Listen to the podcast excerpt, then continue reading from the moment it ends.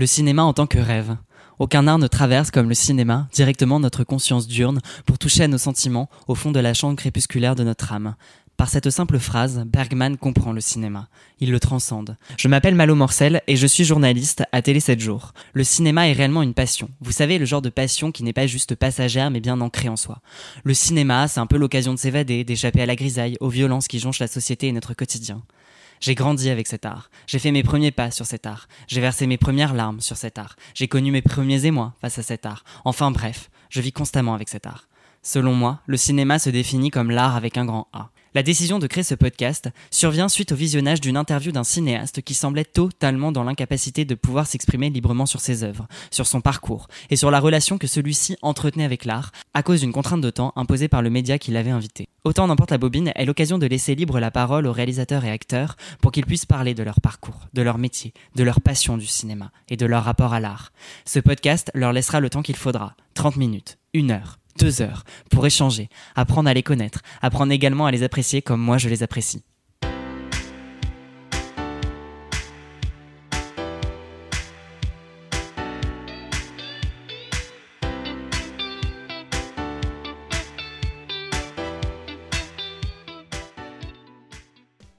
J'avais vu quelques longs métrages comme Mélodie de Bernard Belfroy ou encore Nos batailles de Guillaume Sénez, pour lequel elle a remporté deux Magritte, l'équivalent des Césars belges. Le premier en 2016 pour la révélation féminine, puis en tant que meilleure actrice dans un second rôle pour Nos batailles, sans vraiment faire attention à cette comédienne. Et puis un jour, je suis allé voir avec mon frère en avant-première une vie démente de Anne Siro et Raphaël Balboni, et les rires ont laissé place aux larmes et ainsi de suite. Ces montagnes russes émotionnelles étaient le résultat d'une comédie flirtant avec des thématiques dures et percutantes, et elles avaient suscité en moi un remous inconsidérable d'interrogations et de questionnements. J'ai donc suivi, certes de loin, mais avec intérêt, la carrière de ces comédiens. Un jour est sorti sur les écrans À la folie d'Audrey Strugo. Et là, le choc fut brutal et la tempête des sentiments intenses.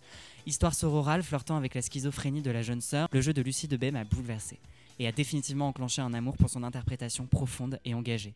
Avec Lucie Debay, on a parlé cinéma, maladie, on a cherché à se questionner sur la normalité qui existe dans notre société. Bref, ce fut un échange riche et intense. Je vous laisse avec elle, belle écoute.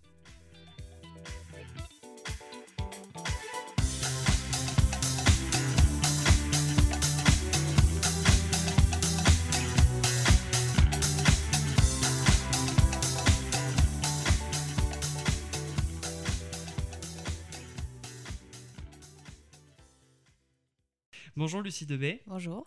Merci d'avoir euh, accepté de venir dans ce podcast. T'es née le 2 mars 1985 au Mans. Quel est ton premier souvenir?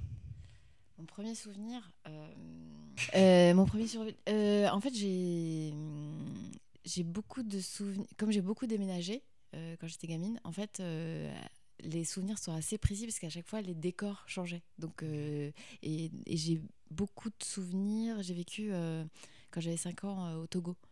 Et j'ai énormément de souvenirs de là-bas parce que bah, d'un coup, j'ai vécu euh, dans un autre continent euh, euh, avec mon père. C'est la seule fois où j'ai vécu avec mon père. donc, tout était tellement différent que j'ai énormément de, de souvenirs de, de cette période-là. Et je peux te demander ou pas pourquoi est-ce que tu disais que c'était la seule fois où tu avais vécu avec ton père ou pas? Oui. Bah, c'est juste que mes parents donc quasiment jamais été ensemble. voilà. Et donc, euh, et comme mon père euh, était médecin sans frontières et puis après il a travaillé dans la santé publique, en fait, il, il travaillait en Afrique et en Asie et sa base était à, à Baltimore. Donc, euh, voilà, je ne vivais, pas, je vivais pas avec lui. Ok. Comment est-ce qu'on s'adressait à toi quand tu étais petite? Quand j'étais petite, ma famille? Comment ça bah, du coup avec mon père c'était par téléphone donc c'était puis c'est pas c'est quelqu'un qui parle très peu donc euh, on n'échangeait pas grand chose, il voulait juste savoir comment ça se passait à l'école. Mais avec. Euh, sinon, avec ma mère, en fait, bah, comme je disais, on a beaucoup déménagé euh, parce qu'en fait, elle, elle est non bouddhiste, ma mère. Donc, elle suivait son, son, maître zen. Et donc, en fait, j'ai beaucoup vécu avec des. entourée d'adultes. Donc.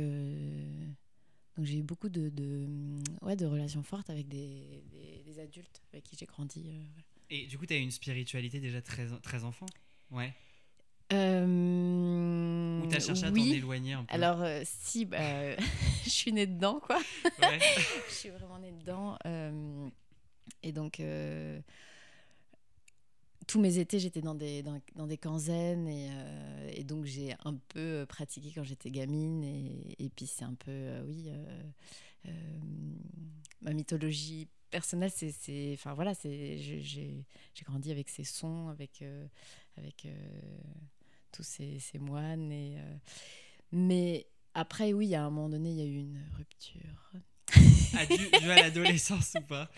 Euh, pas loin, ouais, ouais, ouais. ouais. Pourquoi Si euh, Euh, parce que c'était trop, enfin, trop Ouais, mais, mais je crois que c'est oui, parce que hum, ça prenait beaucoup de place euh, dans ma vie et ça, ça a régi beaucoup de choses en fait dans mon enfance. Et à un moment donné, j'ai eu besoin de, ouais, de, de m'en éloigner. Même si en soi, en fait, je trouve ça. euh, la- cette pratique-là, la méditation, hyper intéressante et ça, mais je crois que c'est- clairement la relation. Euh, Oui, parce que ma mère était vraiment hyper, hyper investie là-dedans. Et donc, à un moment donné, voilà. Et t'avais des frères et sœurs ou pas? J'ai euh, j'ai trois frères. Ouais. euh, donc, un avec qui j'ai grandi et deux autres euh, avec qui j'ai pas grandi.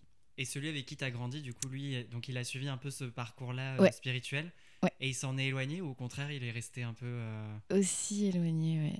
Il s'en éloigné Mais en fait, c'est marrant parce que je m'en suis éloignée, mais j'ai- j'ai j'ai su retourner il y a pas longtemps parce que j'ai tourné un film dans le camp euh, zen de, de ma mère. Bah, il y a, y a 5-6 mois, non C'est pas ça? Euh, tu, tu sais, tu m'as envoyé un message en me disant euh, je pars en Afrique euh, ou au, Ah non, alors ça au. Congo Ah non? oui, non, non, non, ça c'est le long métrage de Balogi, ça c'est une autre histoire. Ok, d'accord. Non, non, non. euh, le, le, le camp, euh, le, le temple zen, c'est dans le sud de la France, au, Ah oui, au ok. nord de Béziers. Mais j'ai tourné un long métrage qui s'appelle euh, Lucie perd son cheval. Je sais pas Oui, si t'as vu si, passer des. si, si.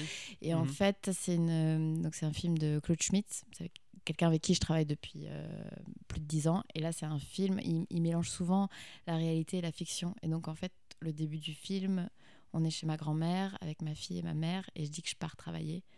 Et, euh, et donc, euh, les images d'après, je suis euh, en armure sur un cheval. Et donc, ça, ça part de ma vraie vie Mhm. avec, dans ma famille. Et après, il y a ces, oui, espèce d'Alice au pays des merveilles où d'un coup, j'ai des switches parce que je suis actrice et d'un coup, on me voit dans d'autres dans d'autres univers. Et. En fait, on a tourné la suite euh, où je viens récupérer ma fille deux ans plus tard. Donc, réellement, euh, deux Mhm. ans s'est pas- s'est passé euh, entre les deux, passé, tou- ouais. les deux tournages. Et, et je récupère ma, ma fille au temple zen. Donc, on a tourné avec les moines zen euh, là-bas. Donc, je débarque en armure avec tout, tous les moines zen, crâne rasé, kimono et tout ça. Donc, Et co- comment est-ce qu'on t'a familiarisé avec les arts plus jeune? Et ben justement, euh, je crois, euh, là-dedans parce que du coup il y avait pas mal d'artistes aussi et du coup euh, moi j'ai j'étais assez proche de certaines, enfin attirée par ceux qui étaient plus dans les arts et du coup je sais que j'a- j'avais une une super relation avec une photographe, avec une plasticienne aussi, avec qui qui vivait à Amsterdam. Donc, J'avais vécu, vécu 4 ans à Amsterdam. Donc j'allais souvent dans son atelier et elle me demandait de l'aider à, à, à découper des choses et à, Hmm. enfin, euh, pour, euh, pour ses œuvres. Et donc j'adorais, j'adorais passer du temps euh, avec elle, par exemple. Enfin, et je me suis retrouvée aussi à chanter pour, euh, mm, pour une, une, une rappeuse qui, qui était venue faire un camp zen et donc elle avait demandé euh, à ce que certaines personnes participent. à- enfin, voilà. Je me suis retrouvée Ouais. voilà, un peu. euh, Et donc tu chantes? Euh, je, ch- bah, j'ai, j'ai un, je, je suis en train de, oui, de hum, développer un, un projet? un projet ouais, Est-ce que bah, ok donc j'étais pas au courant de ça mais est-ce que mais je chante, je sais pas trop chanter, mais j'ai un projet musical en tout cas. et ça va consister en quoi ce projet musical? Bah, c'est un duo, c'est plutôt euh, électro, synthwave, comme ça. euh, et donc là, on vient de faire en fait euh, notre premier concert euh, il y a une semaine. Ok. Ouais. Ça s'est bien passé? Ça s'est bien passé. Si, ça s'est bien passé. Après, évidemment, c'était un petit peu stressant parce que c'était le premier Ouais. euh, concert et tout ça. En fait, on en a fait deux dans la journée. Donc, le premier, il était assez tendu du slip. Quoi. On était un peu. Voilà. Et puis, le deuxième, euh, le stress était passé. Donc là, il y a... on a pris plus de plaisir. Il y avait quelque chose de. euh, ouais, de plus lâché et on a bien déliré. Et, et en fait, mais bon, voilà, après, c'est un projet où il y a notre musique, mais entre en fait euh, les interludes, en fait, on, je parle d'insectes. D'accord. Et pourquoi du coup les insectes? Euh, pourquoi? Parce que je me suis tapé un trip sur les insectes euh, il y a quelques années. Et en fait, quand ma pote m'a proposé de faire de la musique avec elle, euh, donc je me suis mise à écrire des textes. Et donc souvent, c'était en lien avec. euh, je mettais en relation la- la- le comportement des insectes et nous, nos comportements humains. Et, Et ça se rejoint en fait. ouais, voilà. Il y a des similitudes. Voilà. Et du coup, on a des voix bizarres entre et on, on parle de- d'insectes. Voilà. Mais du coup tu chantes. Je chante, ouais. Donc là est-ce que je peux te demander de chanter quelque non, chose ou pas? non, non, Non? non, c'est impossible. Pourquoi? Je sais pas, parce que j'ai pas chanté en vrai. Ah. Ah, si. non, mais... Ok. Euh, non, mais sans la musique et tout, non, je me vois pas du tout. Non. Je suis pas prête, non. D'accord, ok. Euh, donc, tu disais hein, que tu avais beaucoup bougé euh, plus jeune. Est-ce qu'il y a un, un lieu qui t'a marqué, enfin une ville ou tu vois quelque chose qui t'a euh, particulièrement percuté? Amsterdam, je crois. ouais. Pourquoi? Euh, Donc j'ai vécu là de mes 9 à 13 ans. Et euh, je sais pas, cette ville est juste incroyable. Après, j'ai vécu dans plein d'endroits différents euh, dans cette ville parce que c'est très compliqué de se loger à Amsterdam. Euh. C'est une des villes, je crois, les plus chères. Il y a, il y a très peu de, De logement. de logements. ouais. Ouais. Donc on a eu pas mal de, de merde au niveau, au niveau des logements. Donc on a sous-loué un appart et puis après on s'est retrouvé dans un autre appart, en, en- dans une autre sous- sous-location parce que la fille est- était partie faire euh, le voyage de Compostelle et elle est rentrée euh, plus tôt. Donc on a dû... euh, aller dans un autre appart, donc de gens qui nous ont prêté leur appart parce qu'ils se mettaient en couple, mais donc c'était aussi une sous-location, mais c'était un truc minuscule dans un endroit hyper craignos euh, à Amsterdam. Il y avait beaucoup de, de dealers et de, et de prostituées, mais pas en vitrine, c'est Oui, ouais, dans, dans- la dans- rue. donc c'était vraiment ultra craignos. Et puis après, on a eu, euh, on est tombé sur une arnaque.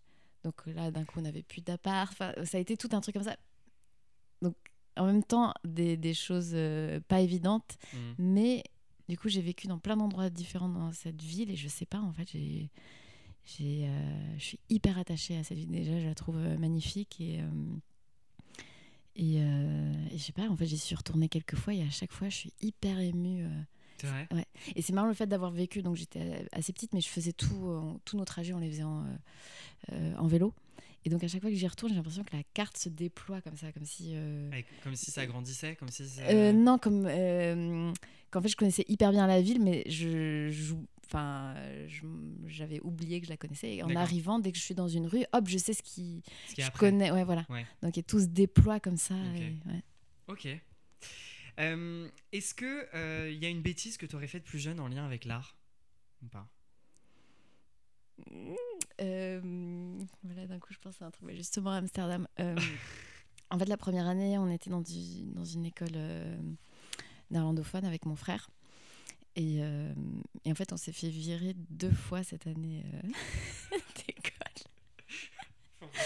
Et donc, euh, et donc, en fait, la deuxième fois, ce qui s'est passé, donc moi j'avais 9 ans, mon frère euh, 11.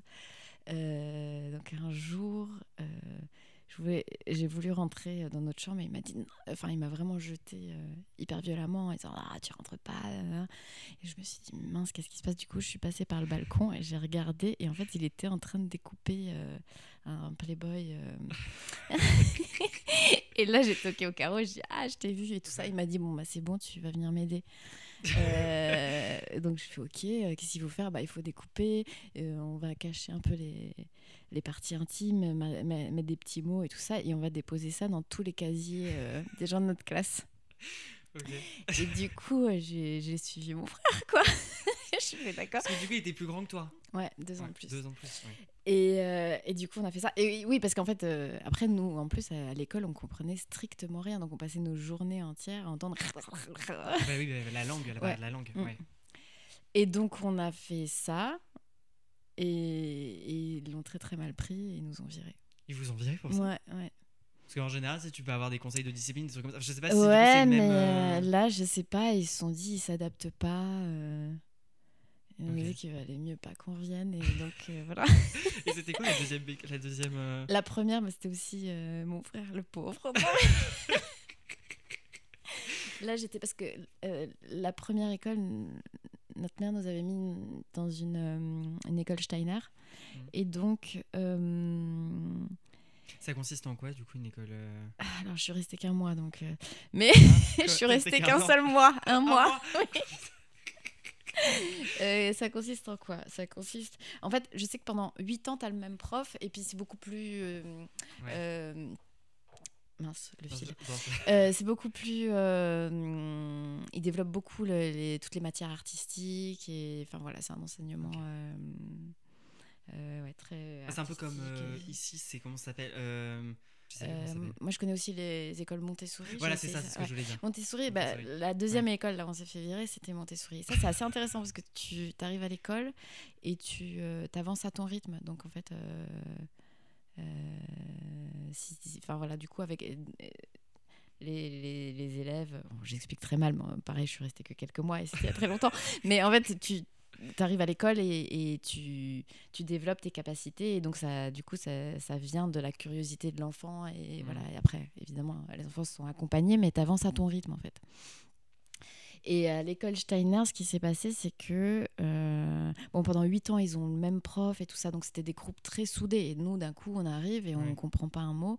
Et donc moi je sais j'ai- on, on m'avait mis dans le fond de la classe et on m'avait dit bah, bah, tu dessines ce que tu comprends. Sauf que je comprenais strictement rien. Et de temps en temps il y avait un élève qui me faisait le faire un petit tour dans l'école et euh, me montrait euh, les objets en, me- en me disant qu'il fallait que je répète. Donc je devais en permanence faire table table table Ouais, ouais. mur, mur, mur. Voilà.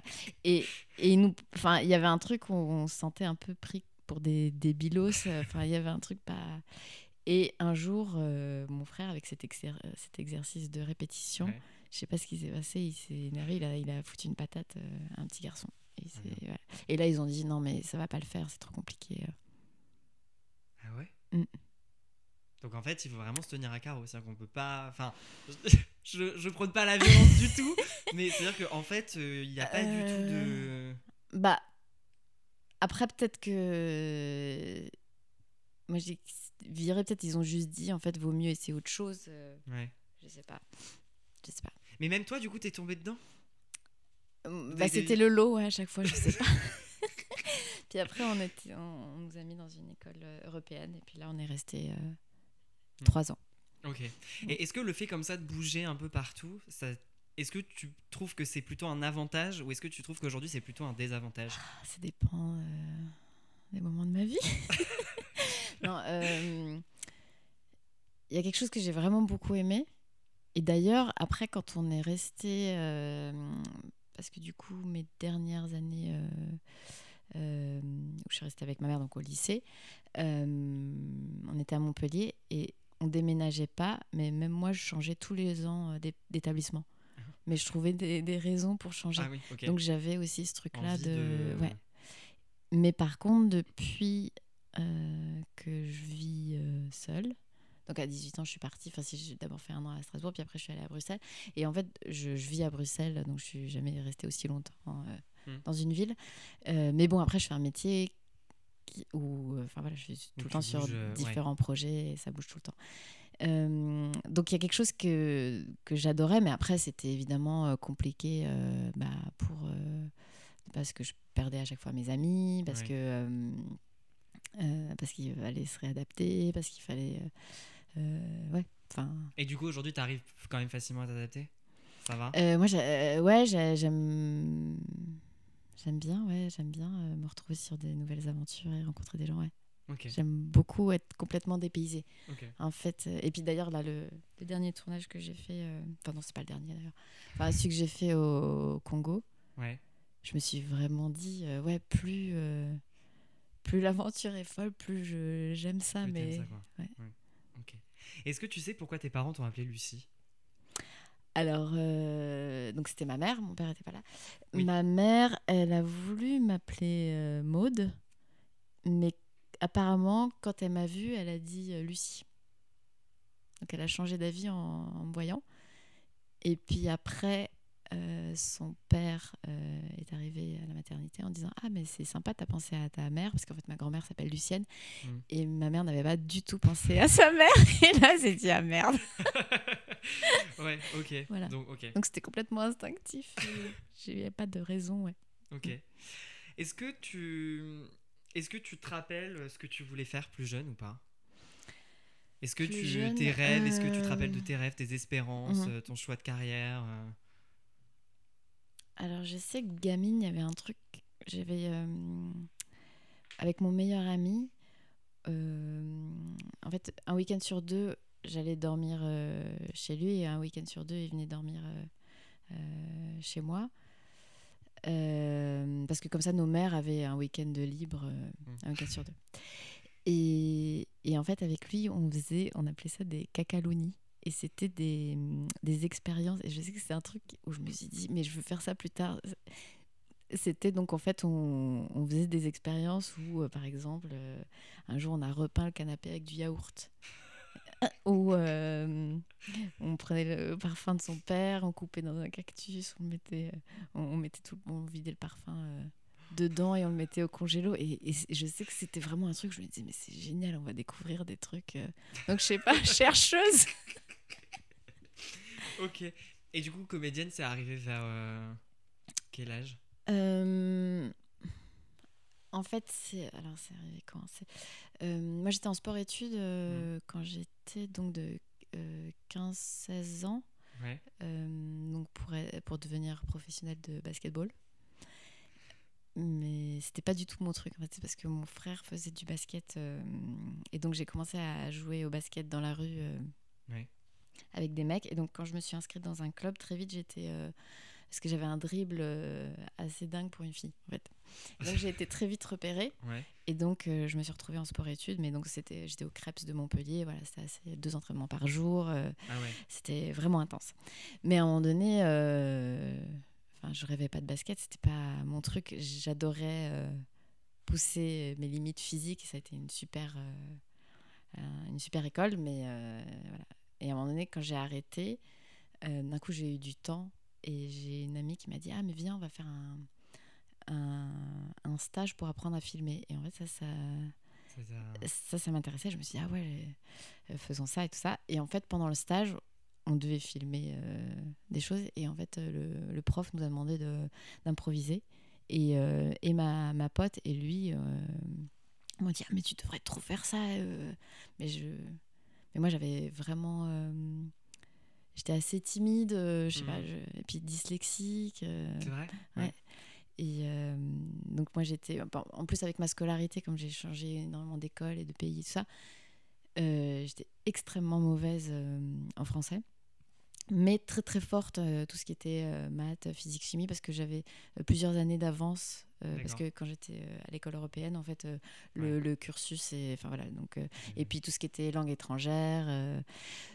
du coup, forcément, quand tu es bon quelque part, bah, tu mets le paquet. Et voilà, donc j'ai toujours réussi, j'ai jamais redoublé et tout ça, mais, mais je, on comprenait rien à ce que j'écrivais.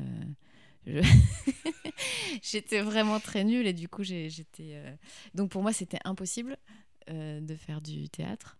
Donc j'ai commencé à faire du mime. Ouais. Logique, Ouais, non bah oui, ouais. Et puis après, quand même, j'ai fait du théâtre. Et là, pareil, ma prof, elle m'a encouragée. euh, mais euh, elle m'a dit, ah, il faudrait que tu tentes des écoles et tout ça. Et je me suis dit, ah ouais, pourquoi pas. Hmm. Et voilà. Et du coup, et du coup j'ai fait ça. Mais ouais. Et, et du coup, tu dirais que t'étais quel type d'enfant et d'ado? Casse-cou euh, Pour l'instant, j'ai envie de dire casse-cou, mais euh, je sais pas. Euh, si, quand même. Ouais. Ouais. Mais tu suivais beaucoup ton frère aussi, quand même. Ouais, mais après, j'ai plus vécu avec lui. euh, On a vécu ensemble jusqu'à nos. Jusque moi, j'avais 13 ans, un truc comme ça. Mais même avant, en fait, il y a eu des périodes parce que justement, on a eu des, des problèmes de logement. Donc, on, était, on vivait euh, séparément. Puis après, moi, j'ai vécu avec une amie à ma mère quand on est rentré en France. Donc. Mais du coup, j'étais très. euh, euh, Ma mère m'a souvent dit que j'étais. Elle m'appelait le courant d'air. Donc je... Parce que quand je passais à la maison, enfin, je restais. euh, Ouais. jamais. Enfin voilà, j'étais tout le temps dehors. Mais oui, si, j'ai fait énormément le mur. j'ai. Oui. Ok. Alors, j'ai vu qu'apparemment, le film qui t'a donné envie de jouer, ce serait Les Idiots de Lars von Trier. Ah oui, j'avais dit ça, ouais. Mm. Donc tu dis que ça a été une très grosse claque car les acteurs allaient très loin. Le film a pour sujet un groupe d'adultes anti-bourgeois qui passent leur temps à chercher leur idiot intérieur en libérant leur inhibition, en se comportant comme s'ils étaient mentalement retardés en public. Euh, donc le but c'est de provoquer l'opinion de la société, le politiquement correct. Est-ce que toi tu trouves que la société nous bride trop? Hmm. Ouais, je crois. Bah, notamment dans l'éducation. Euh, Ouais, quand même, hein non Je trouve. non, mais si, euh, on nous met plein de règles et, euh, ouais. et on a ouais, plein d'idées reçues. euh. Et par exemple, est-ce que tu as une idée, par exemple, je sais pas, d'une, euh, d'un dictat que nous imposerait la société ou pas? D'une règle que tu trouverais trop euh, rigide, trop stricte euh? Une règle, je sais pas, mais c'est sûr qu'on a des comportements. euh, On adopte tous des comportements euh, quand même. euh, d'aliénés, non Comment ça? J'ai l'impression. Enfin, Bah, je sais pas. Euh, Non, mais on apprend à bien se tenir, à bien faire et euh, à rentrer dans des cases et. euh, Et du coup, tu et on s'en que- rend pas compte, sans s'en rendre compte? Et tu penses que ça nous, ça bride la créativité aussi? L'imagination, etc. ou pas? Euh, oui, je crois. Je- bah, après, on on se bride soi-même. Hmm. C'est. euh, ouais, moi, je sais pas, je me pose beaucoup de, de- ouais, de questions par rapport à la légitimité de faire ça. Pourquoi est-ce que toi, t'oses faire ça? Enfin, Mm. ouais, des fois, euh, l'autocensure est la plus dure, souvent. Toi, t'en as, tu as fait beaucoup d'autocensure? Euh, J'ai l'impression, des fois, mais. Mais euh, je sais pas. J'ai l'impression, je sais pas. Est-ce que il t'est arrivé Est-ce que tu as déjà eu l'impression d'être en décalage avec d'autres acteurs ou pas? Dans le jeu, dans la manière de penser, de concevoir ton rôle? Ah ouais, énormément, ouais. C'est vrai? Ah, si, dernièrement, dernièrement là, j'ai une expérience euh, très bizarre. Mais euh, après, moi, je, euh, je me suis- j'ai beaucoup joué avec des non-comédiens. Mhm. Et, et, et j'ai beaucoup joué, enfin, beaucoup, ouais, ouais. Je me suis retrouvée sur plusieurs expériences où, euh, où il y avait beaucoup d'impro et euh, beaucoup de, de choses euh, inattendues Ouais. qui pouvaient se, se passer. Et, et, et je crois que c'est ce que j'aime le plus, en fait, c'est quand les choses sont pas bien rigides et, et, et quand on sait pas trop ce qui va se passer. Euh, et donc, je crois que moi, là où je suis le plus à l'aise, c'est quand, euh, quand ça dérape, en fait. J'adore quand, quand, quand ça se passe pas comme, comme c'était prévu. Et donc, euh, des fois, quand il y a des. Parce qu'en fait, je crois que je suis quelqu'un de pas, pas technique du tout, bah, justement, peut-être parce que je suis dyslexique et tout ça. Et donc, moi, j'aime bien quand ça, quand ça déborde. Et du coup, d'ailleurs, je me retrouve souvent à travailler avec des gens qui me proposent des, des projets comme ça. Mais notamment Mhm. en théâtre. En fait, moi, j'ai d'abord fait euh, beaucoup de théâtre avant de, de faire de- du cinéma. Et je me suis retrouvée sur beaucoup de, de créations, euh, donc c'est-à-dire où il n'y avait pas un texte et il fallait venir avec de la matière et, et- et beaucoup de projets où, euh, d'un soir à l'autre, le- le- l'objet pouvait bouger en fait. Euh, notamment avec un metteur en scène où là, il y avait des soirs où on pouvait vraiment se rétamer, comme il y avait des soirs où c'était absolument magique. euh. Il mettait en place des. hum, Par exemple, la scéno, c'était des fils nylon où tous les objets se tenaient euh, entre eux et on Ouais. s'en prenait plein la tronche tout le temps. euh, ça, ou alors euh, avant de monter sur le plateau, c'était un autre acteur qui, qui nous préparait, qui nous habillait avec des tenues pas possibles. Et puis en arrivant sur le plateau, on savait pas quel personnage on allait jouer. Ah Donc, euh, Ok. Je sais pas si je réponds à ta question, mais donc voilà, moi j'a- j'adore en fait quand voilà il y, a il y a des choses euh, complètement imprévues et quand il y a trop de technique et trop de maîtrise, ça, ça m'angoisse en fait. Ok. Euh, Est-ce que tu dirais que la dyslexie, elle a été un frein ou pas? Oui. Ouais. Euh, Aujourd'hui encore?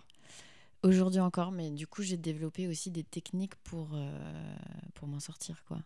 Parce que la dyslexie, la- j'ai l'impression Mm. que c'est- c'est différent en fonction de chaque Il y a personne. plein de dyslexies euh, ouais, différentes. Et, toi, et du moi en fait justement en fait le fait d'avoir euh, changé d'école tout le temps, j'ai pas eu un suivi scolaire euh, très suivi. Ouais, ouais. Et, hum, et comme j'étais très forte dans d'autres matières, je, je suis toujours passée je- comme ça. Ouais. Mais donc, euh, donc euh, j'ai pas fait un travail dessus, mais effectivement, en choisissant de faire du théâtre, je me suis retrouvée euh, à devoir biaiser. Quoi, euh. Ouais. Et moi, c'est surtout la, la- la lecture à vue. Je peux vraiment faire des trucs bizarres et tout ça.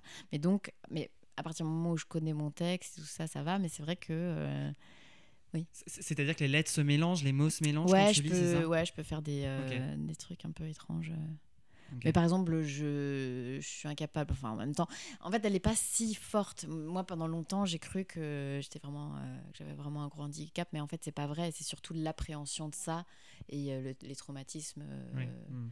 que j'ai subis enfant. Mais, mais, mais en vrai, elle est pas. J'ai pas une dyslexie hyper, hyper forte. Mais donc, mais je sais que quand je suis dans des situations où je suis un peu stressée, euh, ça peut revenir. Mhm. Euh, ou alors je le, je, enfin oui, je, ouais. ou je, je fais exprès de les faire revenir. Enfin, je sais Ouais, pas. Enfin, il y a ouais, quelque chose, ouais, ouais. il y y a quelque chose qui s'enclenche comme ça. Mais, euh, mais ça m'a permis aussi de, de, ouais, de développer autre chose en fait. Bah, notamment.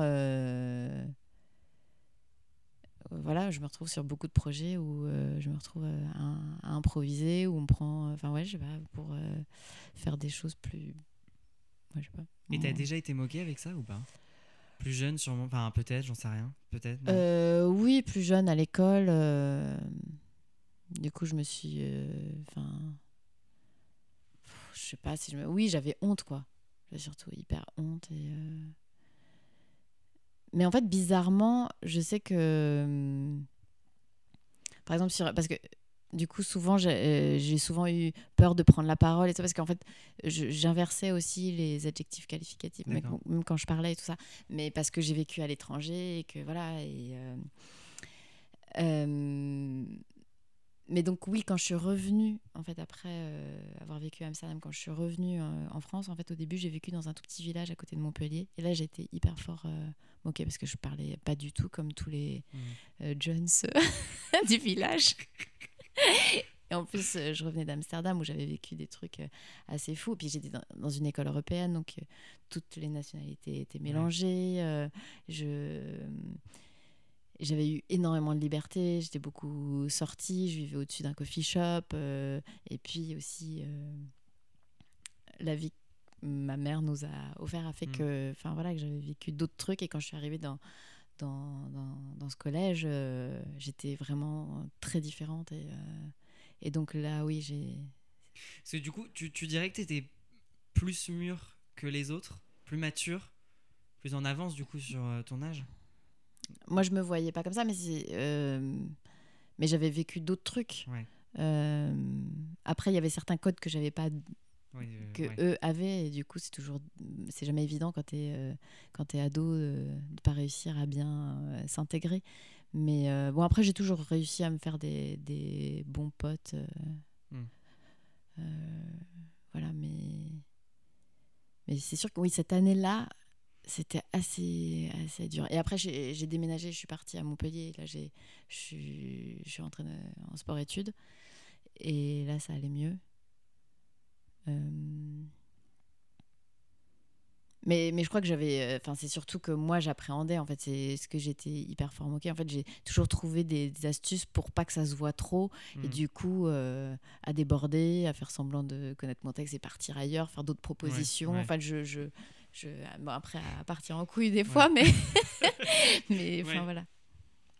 Dans- pour revenir du coup dans le film Les Idiots, il y a, y a deux devises. On a Vous êtes un complet idiot, idiot et plus idiot que vous ne le pensez. Et une deuxième qui est un film par des idiots sur des idiots pour des idiots. Quelle est toi ta devise? Si t'en avais une? Par rapport aux idiots? Ou Non. par rapport. peu Ta euh, devise de vie? Euh, Alors, il y a, il y a un, un poème de Tristan Tzara euh, qui dit à un moment donné Ainsi vont les choses dont on ne sait rien, pas plus aujourd'hui, ni moins que demain. Et en fait, c'est un. Donc, euh, Tzara, euh, le dadaïste, Ouais. et c'est un. C'est un poème qui est assez génial parce qu'il est écrit sur des, euh, des, des- des sphères comme ça, où il y a des trous. Et en fait, en tournant, il y a des, donc il y a des trous dans les phrases. Et en tournant, en fait, le, le- ça, ça s'appelle un, un poème perpétuel. Donc en fait, les mots changent tout le temps. Euh, je sais pas si j'explique bien. Il y a y y, plusieurs, il y a plusieurs sphères les unes sur les autres. Et en tournant, en fait, euh, les mots se déplacent. Et Ah oui, vont combler certains trous dans la phrase. Et du coup, euh, c'est un, un poème qui, dont les phrases euh, changent tout le temps quand on le tourne. Ok. Et, et ça, moi, ça me raconte le fait de, de jamais savoir euh, Hmm. ce qui va se passer, que les choses sont tout le temps. euh, sont pas immu- Ouais. sont sont sont pas Ouais. immuables. sont- Sont- Ça change quoi. les choses changent. Euh, Mais je reviens avec ce truc de ne pas savoir ce qui va se passer. En fait, moi, ça, ça m'excite euh, énormément Ouais. d'être hmm. dans, dans des trucs. quand, sur un plateau, quand il y a des choses complètement imprévues et, et que tout change, le plan de travail et tout ça, je trouve ça euh, génial. Et du coup, la stabilité, du coup, c'est quelque chose qui te stresse? Ah ouais, énormément. Ouais. Ouais. Ok. T'es parti vivre à Bruxelles, t'as été diplômé de l'Institut national supérieur des arts du spectacle et des techniques de diffusion en 2009. Mhm. L'INSAS. Mhm. Comment? L'INSAS. L'Insas, ouais. Euh, bon, ensuite, on fait un bond dans le temps. T'as eu le Magritte du meilleur espoir en 2016 pour Mélodie. Mhm. Puis pour celui de la meilleure actrice dans un second rôle pour Nos Batailles en 2019. Mélodie est sortie sur les écrans, il me semble, en 2015 et qui raconte l'histoire de Mélodie, une coiffeuse à domicile qui est prête à tout pour réaliser son rêve, ouvrir son propre salon. Contre une importante somme d'argent, elle accepte de porter le bébé d'une autre et rencontre Émilie, riche anglaise, qui cherche désespérément à en avoir un. Quel est toi Est-ce qu'il t'est arrivé de faire une chose folle que t'as faite pour tourner dans un film? J'ai fait croire une fois que j'avais mon permis alors que je l'avais pas. Hmm, Est-ce que c'est si fou? Après, de, pour pouvoir tourner dans, un- tourner dans un Ouais. film ou pendant un tournage? Que là, j'ai tourné dans un film où j'ai dû sauter d'une falaise, mais j'ai pas dû sauter d'une falaise pour tourner dans le film. Non, bah alors, bah, euh, l'anecdote Euh. bonne. Enfin, ça, ça rentre quoi. Donc, du coup, donc t'as sauté d'une falaise, c'est ça? Ouais, Ok. Et j'adore faire euh, mes cascades. ça te fait pas peur? Bah si, mais et je crois que je l'aurais jamais fait si c'était pas pour un film, s'il y avait pas toute une équipe qui m'attendait euh, Oui. au tournant. mais euh, mais d'ailleurs là, j'ai j'ai tourné aussi dans une série euh, en, en novembre et j'ai dû sauter d'un toit à la tête la première.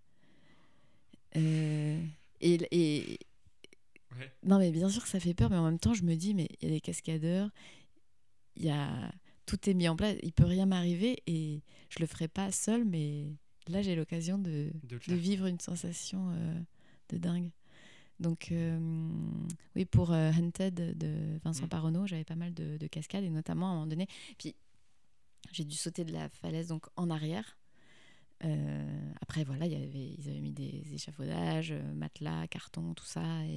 Donc au final, je sautais de pas si haut, mais c'était euh, c'était dans la forêt, la nuit, et on sentait quand même le vide. Et il fallait pas que je saute de travers, quoi. Hmm.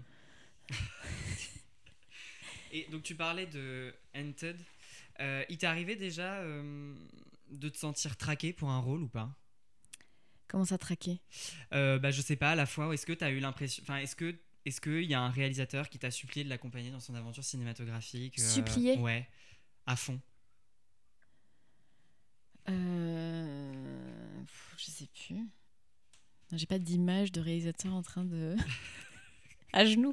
Mais, mais par contre, euh, bah, j'ai des films, euh, j'ai fait des- certains films où je sais que les réalisateurs ont écrit en pensant à moi. D'accord. Euh, donc, euh, bah, notamment Hunted, Mhm. parce que j'avais tourné dans son, Ah, dans son, dans son court métrage avant. Et, et là, je viens de tourner pour Anne Siro et Raphaël Balboni, avec qui j'ai fait Oui, une vie démente. Une vie démente. Ouais, Mhm. c'était trop bien. Et je viens de tourner en fait leur euh, deuxième euh, film. Ouais. Et en fait, avec eux, euh, ils écrivent en fait avec les acteurs. Donc euh, en amont, on se voit beaucoup. On a des séances, ils appellent ça de répétition, mais en fait, c'est pas des répétitions. Ils ont une trame et du film, mais en fait, ils nous font improviser sur chaque scène et en fonction de et ils filment tout. Et en fonction de ce qui se passe, après, ils montent euh, les répètes et ils réécrivent les scènes. Et donc, nos personnages vont évoluer, euh, évoluer par-ci ou par-là. Et La trame aussi va bouger en fonction de ce qui se passe avec les acteurs et tout ça. Et donc, on, ils écrivent vraiment euh, avec nous. euh, c'est assez génial parce qu'on est, on fait complètement partie du processus. euh. Donc du coup, tu, tu- tu parlais d'une vie démente. Est-ce que toi, tu dirais que le cinéma, c'est une vie dément Ou pas? Ça peut l'être, mais le cinéma, c'est très large. Euh, euh, ça peut être fou, ouais. Il y a des expériences qui sont bien. Toi, tu dirais que la- ta, ta vie de cinéma, elle est, elle est démente? Elle est folle? Là, dernièrement, quand même, je me suis dit que j'avais vécu des trucs euh, de dingue, ouais. non, c'est vrai. Mais, mais pour, ouais, bah justement, avec, euh, avec eux, c'était assez fou, en fait, de, de autant faire partie du processus. Et du coup, en fait, le sujet, euh, le fait de, de se voir autant pendant euh, Mm. une si longue période, en fait, les moments sont espacés, mais en fait, il y a vraiment le sujet qui, qui infuse, et du coup, mes lectures vont être influencées par ça et tout ça. Et puis après, pendant le tournage, on est hyper, euh, ouais, vraiment dedans, et donc ça ça m'a vraiment habité. Ok. Puis après, là, le, le, ta- le- le tournage de Balogi aussi, c'était complètement dingue de- d'être 6-7 semaines euh, au Congo, donc d'abord à Kinshasa et puis à Lubumbashi. Et, et puis c'est un film, il y, a pas mal de, il y avait pas mal de sorcellerie, de masques, de costumes. Et, de, et en fait, ce qui est fou, je trouve souvent, c'est quand la réalité s'immisce dans le, sur Ouais. le plateau et dans le tournage et, et quand on est dépassé par, euh, Ouais. par euh, ce qui se passe et on est obligé de prendre. euh, Ce qui arrive, Ouais. obligé de faire avec. Quoi. Ouais, Ok. Euh, donc, on, on l'a dit, euh, donc là, tu es, à Bruxelles en ce moment. Tu as joué aussi dans King of the Belgians, sorti en 2016. Mhm. Euh, c'est un film complètement décalé, on pourrait presque le qualifier de barré. Moi, j'ai un peu l'impression que les Belges osent plus l'humour, ont un esprit créatif qui ouvre plus les frontières de l'infini. Euh, Est-ce que tu es d'accord avec ça? Enfin, moi, en gros, j'ai un peu l'impression qu'en France, on a souvent un peu les mêmes films sociaux, euh, les mêmes comédies, enfin, un peu les mêmes stéréotypes de comédie, les mêmes un peu. Tu vois ce que je veux dire? Mhm. alors qu'en Belgique, j'ai l'impression que c'est plutôt varié. Enfin, en tout cas, ce qui nous arrive de Belgique en Mhm. France, j'ai l'impression que c'est plutôt varié. Je sais pas si t'es. euh, C'est vrai qu'on dit souvent ça. euh, après, il y a, y a de tout. hein, euh, Mm, et il y a aussi des films euh, sociaux. euh, c'est Ouais. aussi une des marques euh, de fabrique euh, Ouais. belges avec les frères Dardenne. Donc, oui, en l'occurrence, là, par exemple, avec eux, c'était une expérience complètement folle parce que tout était tourné dans l'ordre chronologique.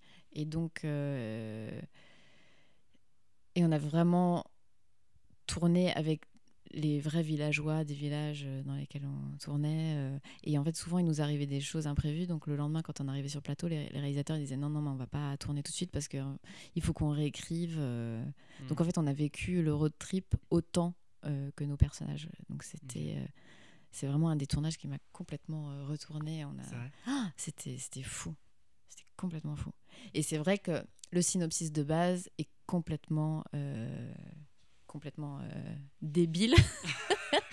Parce que on- donc on, c'est un faux documentaire. On va Mhm. faire un, un- un documentaire sur le roi des Belges pour améliorer euh, son image. Et dans le film, ils font croire que la, la Turquie rentre dans l'Union européenne et du coup le roi des Belges va offrir un mini euh, atomium aux Turcs parce qu'il y a un miniature parc euh, là-bas. Et au même moment la Belgique se sépare et il y a, y euh, une tempête solaire. Et donc en fait on- le roi est bloqué euh, euh, en Turquie. Donc le début est complètement improbable, mais après ce que ça raconte était euh, hyper fin en fait. Ça part d'un D'une idée. euh, d'une idée euh, complètement Enfin, ouais. farfelue, mais en fait après ils font faire au roi des Belges le parcours qu'après les, mi- que les migrants euh, ont fait euh, à travers les Balkans. Et donc un roi qui n'a jamais eu un contact humain normal avec qui que ce soit parce que c'est le roi, d'un coup se retrouve incognito à travers les Balkans. c'est hyper pertinent en fait ce, film. Et là notamment le, dernier film de Anne Siro et Raphaël Balboni, pareil, ils partent d'un- d'un- d'une idée complètement euh, incongrue. Euh, en fait, c'est l'histoire d'un couple qui n'arrive pas à avoir un enfant. Et il y a un chercheur danois qui trouve euh, ce qu'ils ont, c'est qu'ils ont le syndrome des amours passés. Et en fait, c'est assez simple, ils doivent juste recoucher avec tous leurs ex. Donc, donc on va suivre ce couple qui va essayer Ouais. de retrouver. Et donc à la base, c'est complètement débile, mais C'est hyper fin. Et, en euh, fait, ça part au niveau du couple, ce que ça raconte aujourd'hui, justement, avec avec la décon- déconstruction du couple et, euh, et euh, le rapport au corps, euh, à notre passé, euh, c'est hyper pertinent. Au sentiment aussi, du Mm. coup, euh, antérieur qui revient. Mm. Donc, moi, ce qui m'intéresse, c'est quand, oui, quand il y a quelque chose de plus libre, mais pour pouvoir raconter quelque chose de. qui est les deux, en fait, Ouais. que ce soit Mm. pas complètement. euh, euh, Que ce soit, que ce soit pas trop what the fuck, mais que ce soit aussi subtil et fin. Ouais, voilà. ouais. Ok, Mm. d'accord. Euh, du coup, tu as joué dans Lola Patar aussi en 2017. Tu incarnais le rôle de Paula. C'est l'histoire de Zino qui, à la mort de sa mère, décide de retrouver son père Farid. Mais en fait, Farid est devenu Lola. Est-ce que toi, il y a un rôle masculin que tu aurais souhaité incarner? Un rôle masculin. euh,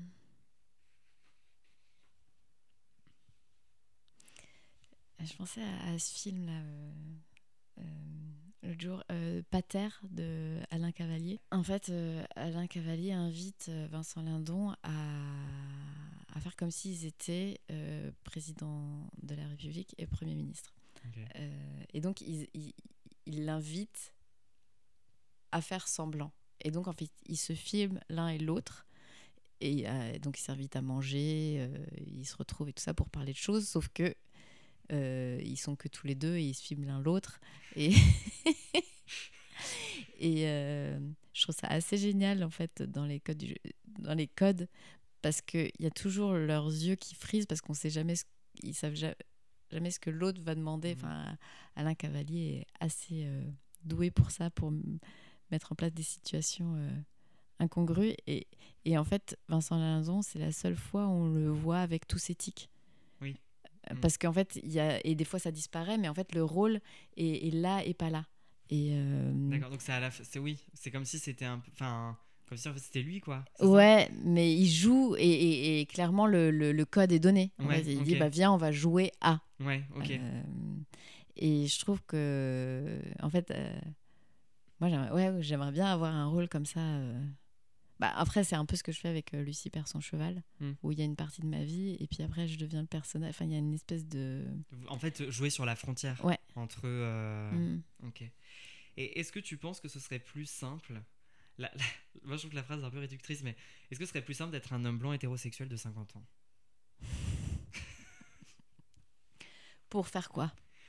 Pour euh, dans la société, pour faire du cinéma, pour euh, alors on- non, on va commencer d'abord dans la Bah, société. moi, ça, m'excite moins de ça.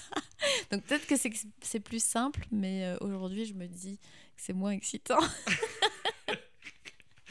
Parce que moi, je suis plus attirée par, euh, oui, où je me dis euh, qu'il y a tellement de choses à faire, il y a tellement de choses qui bougent, et d'être dans euh, aujourd'hui dans, dans ce mouvement-là et tout ça, Hmm. je trouve ça plus excitant que euh, que que utiliser enfin voilà que qu'être à, à cet endroit de d'homme Oui. euh, blanc de 50 ans. Ouais. Ok. On, on te retrouve aussi dans À la folie d'Audrey Strugo qui est sorti en avril euh, 2022. Tu incarnes Nathalie euh, qui est un personnage schizophrène et c'est une relation entre deux sœurs. Mhm. Euh, Est-ce que tu t'es intéressé à cette maladie pour le film? Est-ce que tu as rencontré des personnes atteintes de schizophrénie ou pas? Enfin, comment ça s'est. euh, Alors pas du tout parce qu'elle m'a proposé le, Ouais. le rôle deux semaines avant. Ah, d'accord, Ouais. ok. Et euh, juste avant, je travaillais, j'avais un emploi du temps en fait de, de malade. Et, et après, d'ailleurs, ils ont dû décaler certains jours de, de tout le tournage pour, parce que je, je tournais une vie démente au même moment. Mais euh, Audrey, c'est un sujet euh, dont elle est très proche. Elle m'a proposé ça, je me suis dit, oulala, c'est le rôle le plus casse-gueule euh, Ouais. voilà, en si peu de temps. Euh, j'ai juste eu le temps de regarder, j'ai tapé sur YouTube schi- schizophrénie et là j'ai j'ai regardé genre deux documentaires, dont un, en fait, y a, je sais qu'il y a un schizophrène qui m'a fasciné. Il avait un truc dans l'œil, en fait, c'est comme s'il avait toujours, euh, il cherchait tout, le- toujours à être un endroit où on l'attendait pas, donc il faisait peur aux gens. Enfin, il y avait quelque chose qui frisait comme ça. Et donc, ça, je me suis dit, ah, ça, c'est hyper intéressant. Et sinon, euh, avec Audrey, on a eu quand même trois jours de répète euh, dans un théâtre où on a fait des, des longues impros euh, inspirées de certaines scènes du film. Mhm. Et en fait, de rester longtemps sur scène ouais. dans, ce, dans ce personnage, ça m'a. Enfin, là, j'ai pu un peu explorer. Et surtout, j'ai vu ce qui, elle, l'intéressait. Donc, je Mhm. me suis vraiment fiée à son regard. euh, et en fait, j'ai fait ce rôle de manière complètement écervelée. J'ai pas du tout réfléchi. Et en plus, on l'a tourné, je crois, en, en 10 jours, Ok. ce film. Donc, on avait 6 heures. euh, on dépassait de 6 heures euh, tous les jours. on avait 6 heures, 6 heures d'heures sup par jour. Et donc, fatigue. Donc, moi, je l'ai, je l'ai, ouais, je l'ai fait vraiment Mm. de manière un peu foudroyante. Ouais, c'était un, un tournage assez fou. Parce que moi, je trouve que ce qui est bien aussi avec ce film, c'est qu'on. Enfin, moi, j'ai un peu l'impression que quand on parle de schizophrénie, il y a une espèce de peur, un peu, tu sais, de quelque chose d'un peu glauque euh, qu'on peut s'imaginer. Et je trouve que là. euh, bon, bah après, euh, voilà, hein, le personnage, il, a, il, y a- des poussées. euh, Mhm. bon, à un moment donné, voilà, elle va tenter de renverser sa sœur en Mhm. voiture. Mhm. Désolé hein, pour le spoil. Mais... Mm. Enfin, Bah, elle se tape aussi euh, le mec de sa sœur. Ouais. Donc c'est vrai que, le- en tout cas, le film donne, donne à, à réfléchir euh, plus en profondeur sur la maladie, mais euh, et en tout cas, surtout, je trouve à rendre humain celui qui en est atteint et son Mm. entourage. Est-ce que toi, tu trouves qu'aujourd'hui, cette maladie en particulier est quelque chose qui fait peur ou pas trop? Enfin, est-ce qu'on a plus la vision de- d'une je- je- c'est- Mhm. tu vois, de, de- de l'humanité de la personne ou est-ce qu'on va plus voir sa maladie plus que son humanité en quelque sorte? Bah, je- On, aujourd'hui, je sais pas, mais. euh, euh, Mais effectivement, je crois qu'il y a tellement euh, 'fin, de formes différentes de schizophrénie. Ça dépend de, Ouais, de, de chaque personne, en fait. Euh, Mais c'est sûr que de toute façon, euh, oui, on a peur des, des, des gens différents. Donc, Mm. oui, on a peur, mais. Ok. Et est-ce que tu dirais que tu aimes le cinéma à la folie? Des fois, ouais, quand même. Ouais. Non, mais il y a certaines choses que j'aime pas, mais des fois, quand j'aime, euh, ouais, je peux vraiment beaucoup aimer. Et euh, donc du coup, bah, là, tes projets futurs, bah, t'en as déjà un peu parlé, mais du coup, là, donc, donc cet album musical sortira Mhm. quand? Ah. S'il est sorti? On va d'abord sortir un, un EP. On a une autre date euh, dans deux semaines. Ok. Euh, et, et là, on va commencer à démarcher. Mais jusque-là, euh, j'avais besoin de faire la- ces premiers concerts pour me rendre compte de ce que c'était Mhm. vraiment. Parce que donc pour l'instant, c'est une forme un peu euh, hybride. euh, mais je crois qu'après, on va faire une formule. parce que donc, le, je sais pas si je l'ai dit, mais le public a des casques Non. sur les oreilles. Ouais. Donc en fait, il y a, il y a un petit côté podcast, musique, euh, voilà. Sauf que euh, ça coûte hyper cher d'avoir ces casques. Donc en fait, euh, à un moment donné, la formule concert, en fait, je sais pas si c'était peut-être une fausse bonne idée. Ça nous a permis de chercher cette forme-là et tout ça, mais je crois qu'en fait, sans casque, ça pourrait euh, tout à fait marcher. Et puis, euh, et puis là, si, il faut qu'on travaille encore, qu'on enregistre bien certains morceaux pour sortir un EP, et puis petit à petit. Mais c'est un peu le projet que j'ai dès que j'ai du temps, en fait. euh, À côté. je, Enfin, ouais, à je côté m'occupe de ça. Donc ouais. je m'occupe de tout le visuel, j'ai réalisé un clip. euh. En fait, j'ai fait ça un peu pendant le confinement, euh, j'ai développé ça. ouais. Donc j'ai appris à monter. parce que quand on est chômeur, bah, artiste, artiste au chômage, en Belgique, on a accès à certaines formations, j'imagine en France, c'est pareil.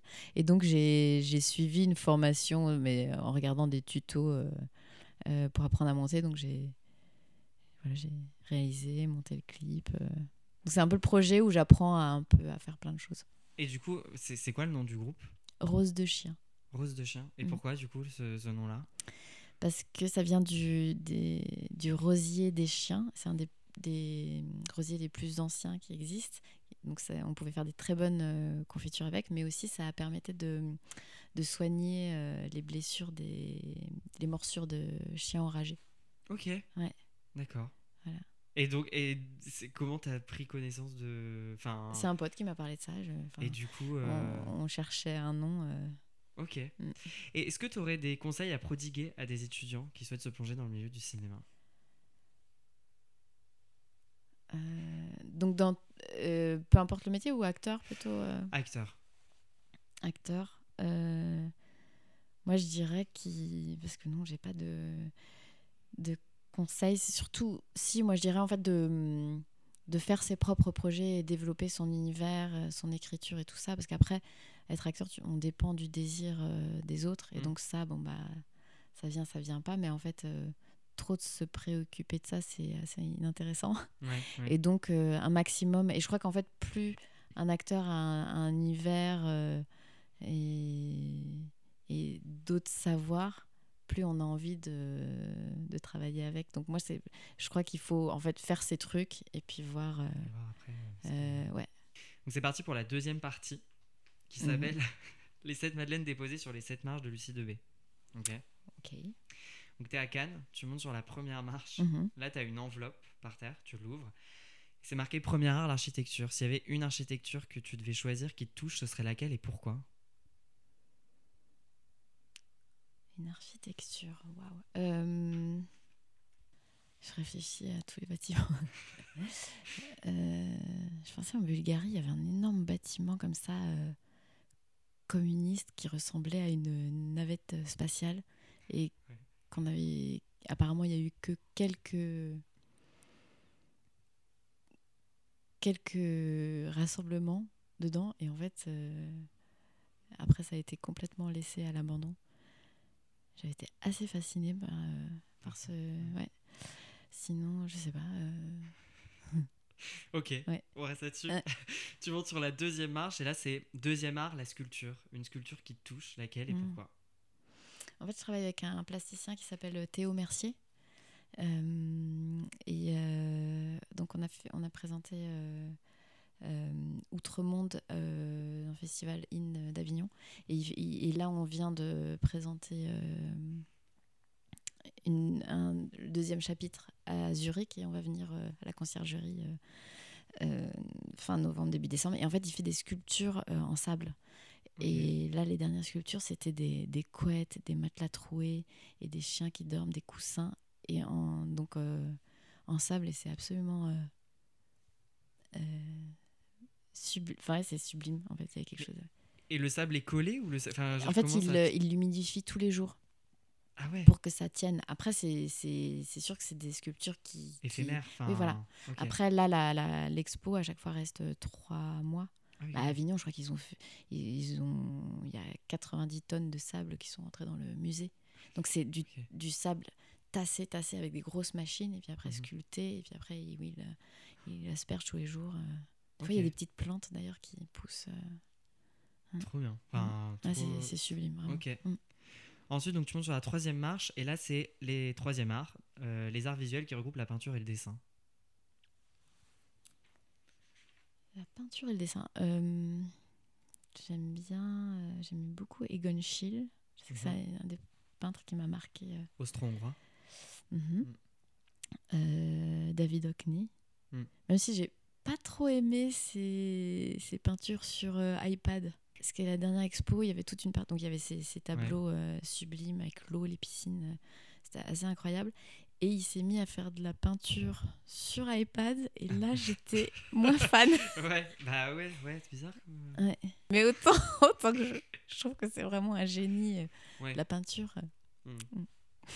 Et euh, ensuite, tu montes sur le quatrième art, c'est la musique. Une musique qui te touche. Euh, J'adore euh, Aldous Harding. Ah, mais tout, c'est euh, Imagining My Man, il y a The Barrel. Mais il y a. Enfin, elle a une manière de, de chanter, on a l'impression qu'elle joue sa vie. Elle fait des trucs très étranges, mais ça sort de ses tripes. Et, en même temps, c'est hyper intelligent. Ce ses paroles sont ouais, hyper, hyper fines. Donc, Et, et, et quand, et quand l'ai vue une fois en concert, euh, elle, elle se déforme complètement quand elle chante. Elle fait, elle fait des trucs vraiment très étonnants, mais c'est, ouais, Mm. c'est hyper émouvant. et donc, du coup, une chanson? Euh, Imagining My Man. Sinon, après, c'est vraiment. Il faut écouter ses albums. Enfin, enfin Ouais. c'est vraiment. Oui, ouais, ouais, vraiment.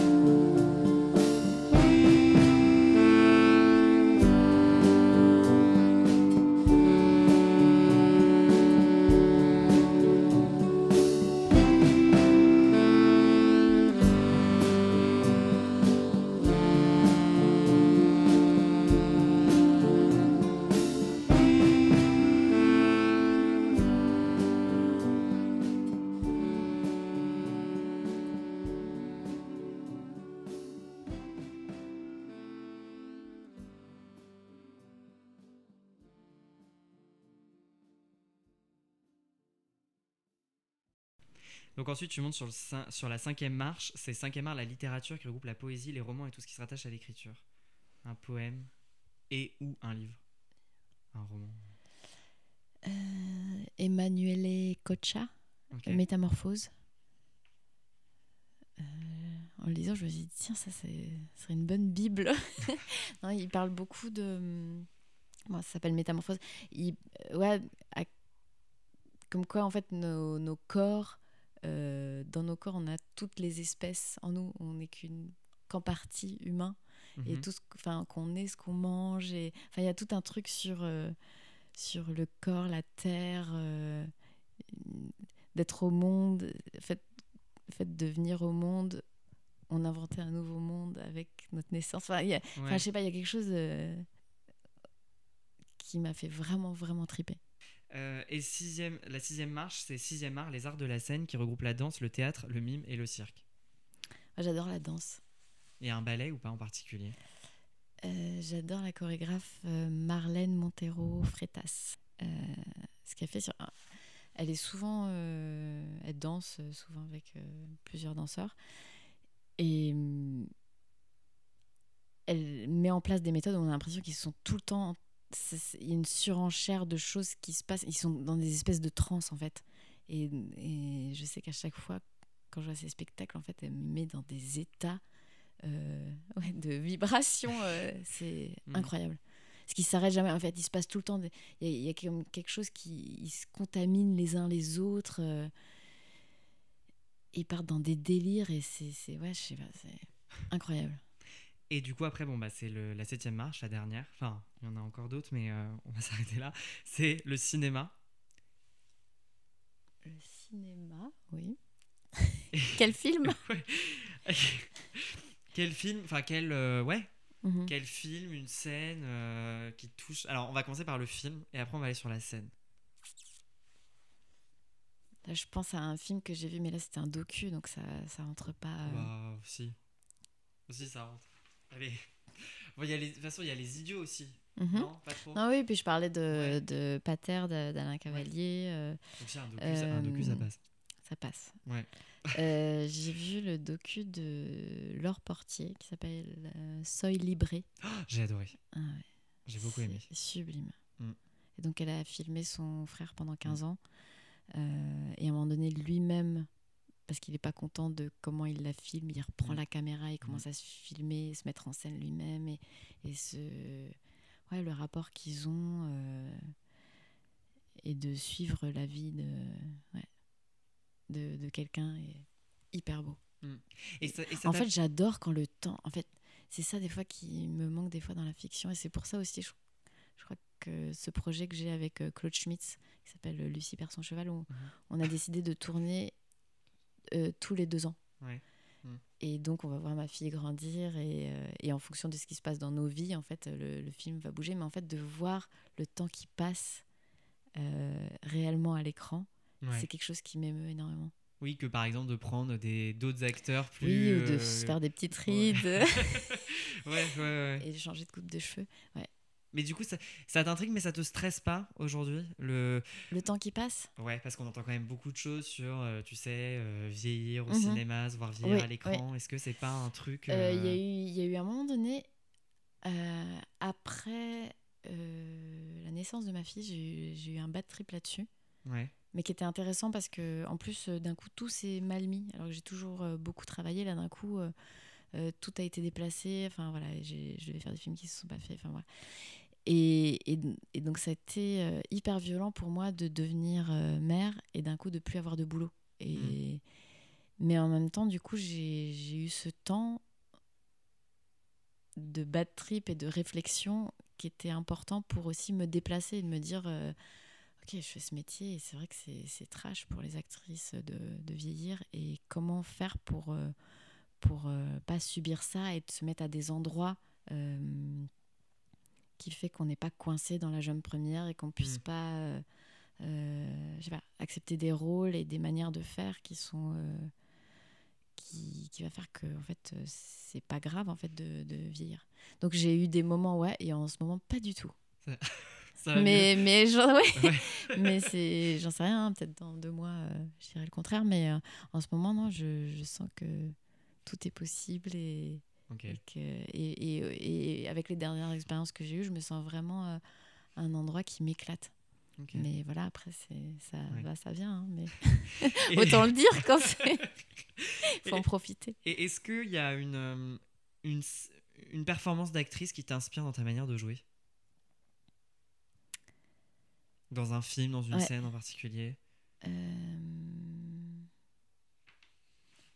c'est souvent quand on pose ces questions-là, d'un coup, on oublie, alors qu'évidemment, il y en a plein euh, des performances d'actrices.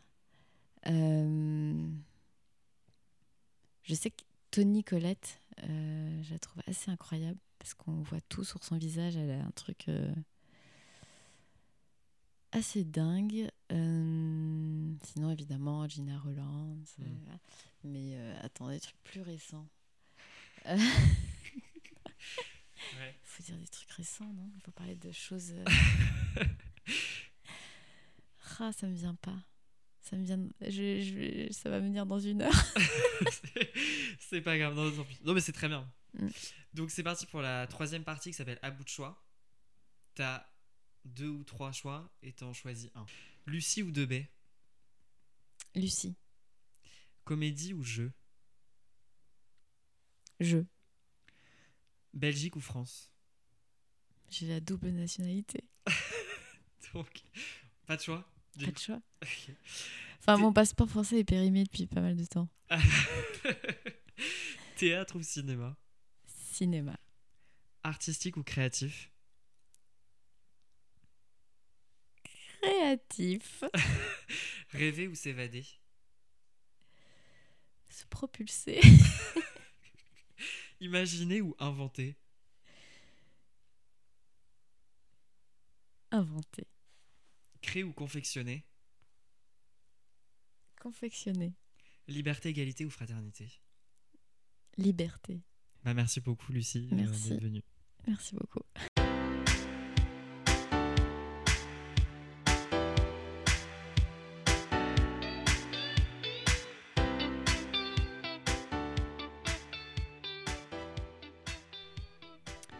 Merci à Lucie Debay pour sa venue dans le podcast.